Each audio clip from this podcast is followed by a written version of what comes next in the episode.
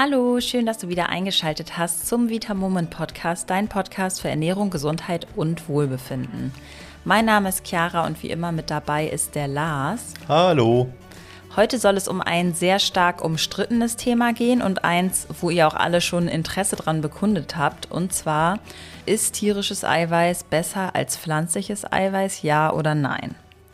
Und gerade Sportlerinnen und Sportler sind ja häufig noch der Meinung, dass Fleisch für ausreichend Eiweiß in der Ernährung überhaupt nicht fehlen darf. Es gibt aber tatsächlich immer mehr Sportlerinnen und Sportler, die erfolgreich sind und sich vegan oder auch vegetarisch ernähren. Dazu gibt es ja mittlerweile auch verschiedene Dokus, die man sich auch mal gerne anschauen kann, die super spannend sind. Unter anderem die Doku Game Changer. Und wir gehen der Sache heute mal auf den Grund und klären, was denn eigentlich nun gesünder ist und ob überhaupt etwas von beiden gesünder ist. Und wichtig vorab ist uns auf jeden Fall, dass wir einmal sagen wollen, dass wir keins von beiden schlecht machen wollen, sondern einfach nur anhand von gut recherchierten Fakten das einander gegenüberstellen und dann einfach so ein bisschen über die Vor- und Nachteile diskutieren wollen. Und uns ist absolut klar, dass für die Entscheidung die Tierethik und auch die Umwelt eine riesengroße Rolle spielt. Und ja, für uns persönlich ist das definitiv auch ein großer Grund, wieso wir so essen, wie wir essen. Um aber sachlich und auf so einer gesundheitlichen Ebene an das Thema ranzugehen, wollen wir den Aspekt jetzt einfach erstmal ein bisschen außen vor lassen, weil das für uns klar ist und wir jetzt auch keine ökologischen Experten sind, sage ich mal.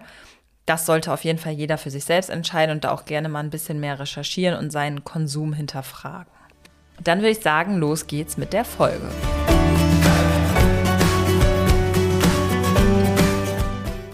Wer unseren Podcast aufmerksam hört, der weiß mittlerweile, wie wichtig eine ausreichende Eiweißversorgung ist. Ich denke mal, da haben wir jetzt schon sehr, sehr oft drüber gesprochen. Wir bezeichnen Eiweiß auch gerne als Baustein des Lebens, weil es so essentiell ist. Lars, auch wenn wir schon oft besprochen haben, fasst doch bitte noch mal ganz kurz für alle neuen Hörerinnen und Hörer zusammen, wofür wir Eiweiß benötigen und wieso es so extrem wichtig ist. Ich merke gerade, Chiara, wir haben uns heute gar nicht warm gemacht, was wir sonst immer machen. Also hoffentlich sind jetzt nicht vermehrte Versprecher oder ja, komische Aussprachen mit hier im Podcast, aber ich glaube, wir geben uns größte Mühe. Ja, wir geben alles. also genau, zu deiner Frage. Grundsätzlich zählt Eiweiß wie auch die Fette und die Kohlenhydrate zu den Makronährstoffen. Das sind ja eben die drei sozusagen großen Bestandteile, in die wir unsere Nahrung aufteilen können. Wie auch Fette und Kohlenhydrate liefern Eiweiße natürlich auch Energie.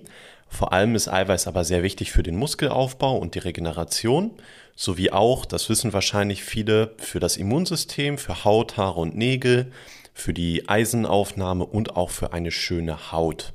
Und das, was wir zusätzlich immer sagen, ist, dass Eiweiß auch den großen Vorteil hat, dass es sehr, sehr gut sättigt. Ja, ich glaube, allein diese ganzen Funktionen zeigen uns schon sehr, sehr gut, dass es sich lohnt, sich um eine gute Eiweißversorgung zu kümmern. Doch dann stellt sich jetzt natürlich die Frage, ist denn jedes Eiweiß gleichwertig? Und unterscheidet mein Körper überhaupt zwischen den Eiweißquellen oder ist es ihm egal, sage ich mal, was für ein Eiweiß er bekommt? Die Frage können wir hier sehr gut wirklich chemisch angehen. Denn chemisch gesehen ist es unserem Körper eigentlich egal, woher etwas stammt, was im Körper landet. Das heißt, es geht wirklich darum, was da drin ist. Das bedeutet auch, dem Körper ist es im Prinzip egal, wo jetzt die Eiweißbausteinchen, also die Aminosäuren, herkommen. Hauptsache eben, wir haben genug davon. Das ist dann sozusagen wichtiger. Der Körper merkt quasi ja nicht, der kann nicht identifizieren, ob das jetzt eine tierische oder eine pflanzliche Eiweißquelle ist, Gerade wenn ich jetzt wirklich eine einzelne Aminosäure habe, die vielleicht in, in pflanzlichen und in tierischen Eiweißquellen vorkommt, dann kann der Körper, sobald das Eiweiß in die Aminosäuren aufgespaltet wurde, nicht mehr bestimmen, welches jetzt aus dem Korn und welches aus dem Fleisch kommt. Das funktioniert einfach nicht. Das heißt, wenn wir es uns einfach machen möchten, dann können wir erstmal festhalten, dass Eiweiß gleich Eiweiß ist. Natürlich, das kannst du dir schon denken, gibt es aber trotzdem Unterschiede und die wollen wir nochmal ein bisschen beleuchten. Ich habe ja gerade schon angesprochen, dass Eiweiß quasi aus den Aminosäuren besteht. Also Eiweiß ist so eine Art Sammelbezeichnung. Und jede Eiweißquelle, die es gibt, sei es jetzt Hähnchenfleisch, sei es Quark oder Linsen, die hat eine unterschiedliche Verteilung von den Aminosäuren. Das heißt, manche Eiweißquellen haben zum Beispiel mehr Lysin, das ist eine Aminosäure, andere Eiweißquellen haben mehr Tryptophan und so weiter. Und das ist tatsächlich sehr, sehr unterschiedlich. Nun ist es so, dass für Veganerinnen und Veganer ungefähr empfohlen wird, dass sie 20 Prozent mehr Eiweiß essen sollten. Und der Grund ist hier eben, dass die Aminosäurenzusammensetzung in den pflanzlichen Eiweißquellen für unseren Körper nicht ganz so optimal ist wie bei den tierischen Eiweißquellen. Das kannst du dir ganz vereinfacht so vorstellen, dass das tierische Eiweiß dem menschlichen Körpereiweiß einfach ein bisschen ähnlicher ist als das von einer Pflanze und entsprechend ist es für den Körper auch einfacher, das tierische Eiweiß aufzunehmen. Ja, und um dir da noch mal eine Zahl mitzugeben, an der du dich langhangeln kannst, du solltest circa 1,5 Gramm Eiweiß pro Kilogramm Körpergewicht zu dir nehmen. Das bedeutet dann konkret, bei 70 Kilogramm Körpergewicht sind das dann so um die 105 Gramm Eiweiß pro Tag. Dabei solltest du aber bedenken, 100 Gramm Magerquark sind jetzt nicht gleich 100 Gramm Eiweiß, sondern je nachdem, welche Quarksorte du hast, hast du dann so circa 13 Gramm Eiweiß auf 100 Gramm Magerquark. Oder jetzt auf eine vegane Alternative, wenn du jetzt beispielsweise 100 Gramm gekochte Linsen isst, haben die nur 9 Gramm Eiweiß und nicht 100 Gramm. Das heißt, es ist gar nicht so einfach, ohne sich damit zu beschäftigen, wirklich an ausreichend Eiweiß zu kommen. Also ein bisschen was an Recherche und wirklich hinten drauf gucken, wie viel Eiweiß das denn nun hat. Da kommst du nicht wirklich dran vorbei, aber denk mal, das ist auch so ein bisschen Übung und da hat man den Dreh dann auch schnell raus.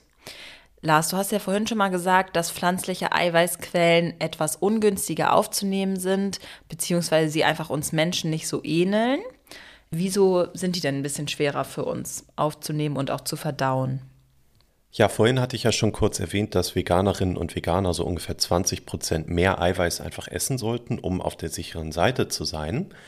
Dazu kommt aber noch so ein bisschen die Thematik, dass insgesamt pflanzliche Eiweißquellen auch nicht so ganz leicht verdaulich sind wie tierische Eiweißquellen.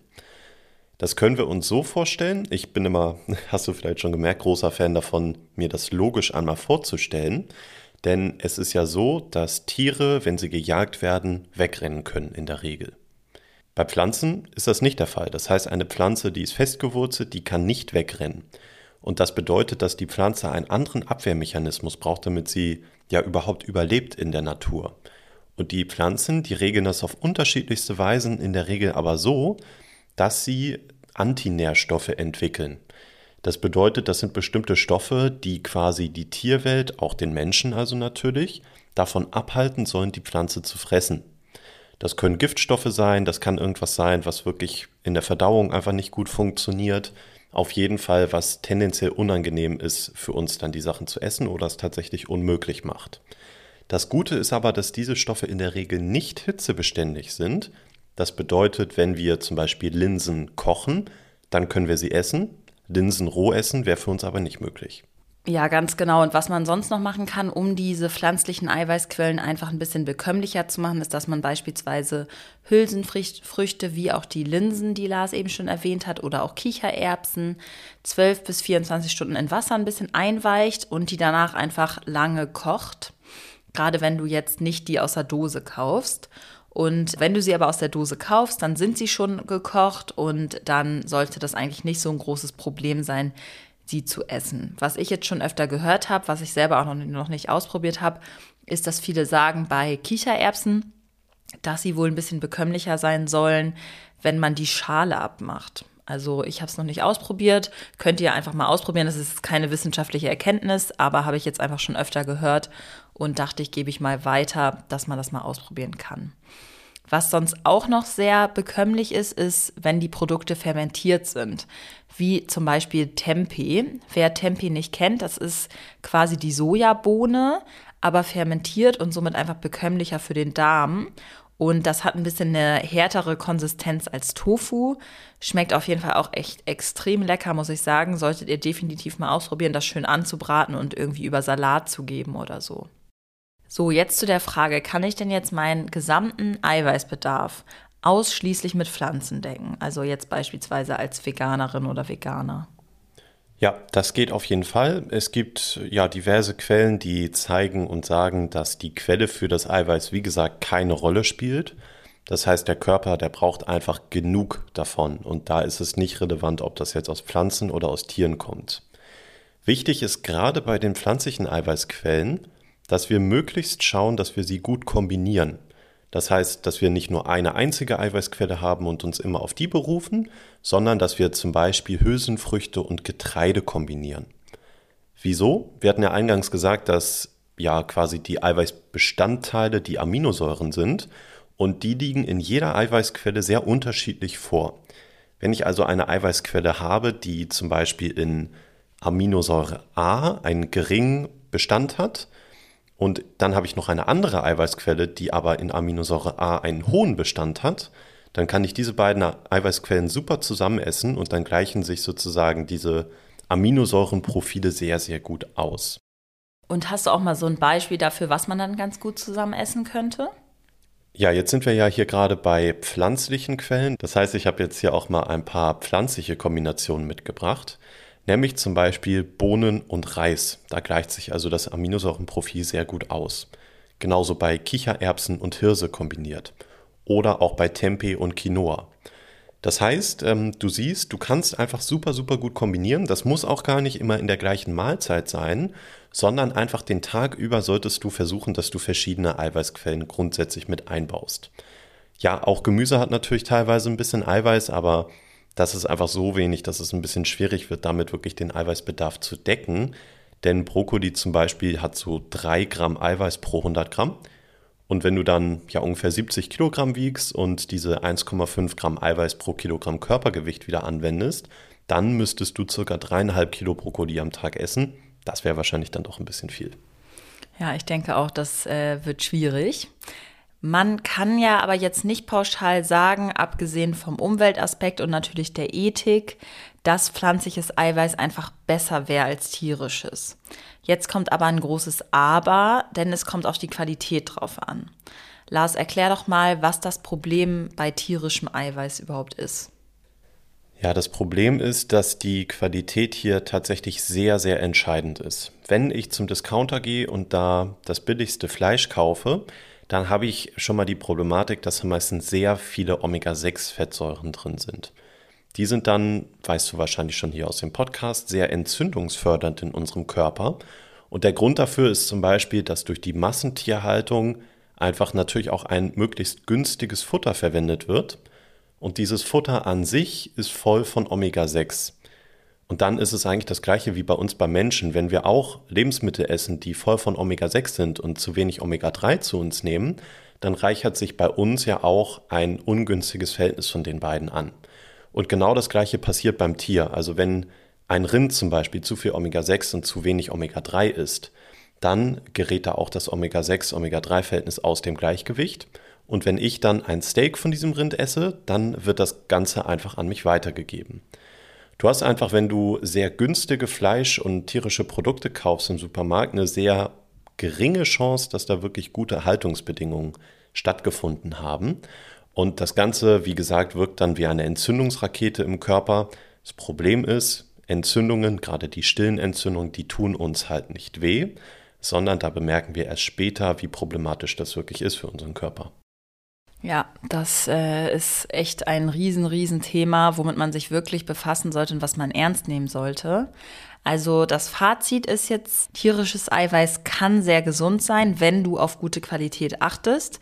Wir empfehlen dafür beispielsweise immer ganz gerne das Demeter-Siegel, weil es wirklich unter strengsten Auflagen äh, läuft und damit auch die beste Tierhaltung sicherstellt, was natürlich aus ethischen Gründen extrem wichtig ist und aber auch einfach aus gesundheitlichen Gründen. Und in guter Qualität liefern tierische Produkte auch noch andere wichtige Stoffe wie Kreatin, Carnitin, Taurin und auch sehr gut bioverfügbares Eisen und viel Zink. Aber man muss dazu sagen, Pflanzen liefern dafür einfach andere wichtige Stoffe, die tierische Produkte nicht liefern, wie beispielsweise Ballaststoffe. Und ja, Eisen und Zink und vor allem auch Vitamin B12 sollte man sowieso, wenn du jetzt beispielsweise vegan lebst, einmal im Jahr überprüfen lassen und dann gegebenenfalls mit hochwertigen Nahrungsergänzungen ergänzen, sage ich mal, wie der Name schon sagt. Und dann bist du auf jeden Fall auch auf der sicheren Seite. Ja, das ist uns, glaube ich, nochmal ganz wichtig zu sagen. Also wir wollen weder pflanzliches noch tierisches Eiweiß hier verteufeln. Und grundsätzlich gilt eigentlich bei jedem Lebensmittel, dass wenn du es gut verträgst und wenn es grundsätzlich ein gesundes, naturbelassenes Lebensmittel ist, dann kannst du es natürlich auch gerne in den Speiseplan einbauen. Es gibt auch einfach Leute, die vertragen eben große Mengen an Linsen und Hülsenfrüchten und so weiter nicht so wirklich. Und wenn du dann aber hingegen sagst, dass du zum Beispiel einen guten Bio- oder Demeter-Quark super verträgst und er dir gut schmeckt, ja, dann bau ihn natürlich gerne ein. Das ist dann natürlich super. Wie gesagt, achte einfach so ein bisschen drauf, dass du, egal ob du jetzt tierisch oder pflanzlich isst, dass du deine Eiweißquellen kombinierst und gerne, wenn du beides isst, auch eben tierische und pflanzliche Eiweißquellen nutzt. Denn davon profitiert wirklich jeder, ganz egal wie die Ernährungsform dann aussieht. Genau, und es ist auch nicht irgendwie ganz oder gar nicht. Man kann das super gut miteinander kombinieren und einfach mal ein bisschen ausprobieren, was einem vielleicht auch an veganen oder vegetarischen Lebensmitteln schmeckt. Ja, und wenn du dich komplett tierfrei, also vegan ernährst, dann solltest du auf jeden Fall auf eine gute Zusammensetzung der Proteine achten. Und ich denke mal, in Zukunft wird es bestimmt auch noch mal eine Folge dazu geben, auf welche Nährstoffe du besonders achten solltest, wenn du dich rein pflanzlich ernährst. Da bleibt auf jeden Fall dran und da wird bestimmt demnächst noch mal was kommen.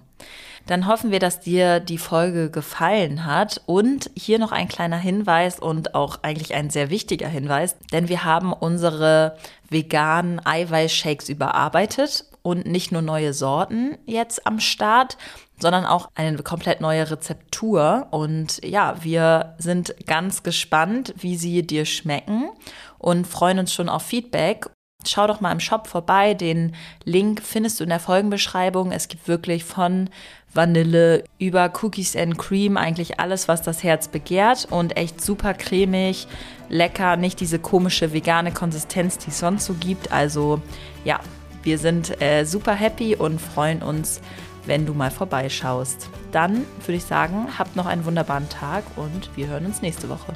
Genau, bis dann, genießt die Zeit. Tschüss. Tschüss.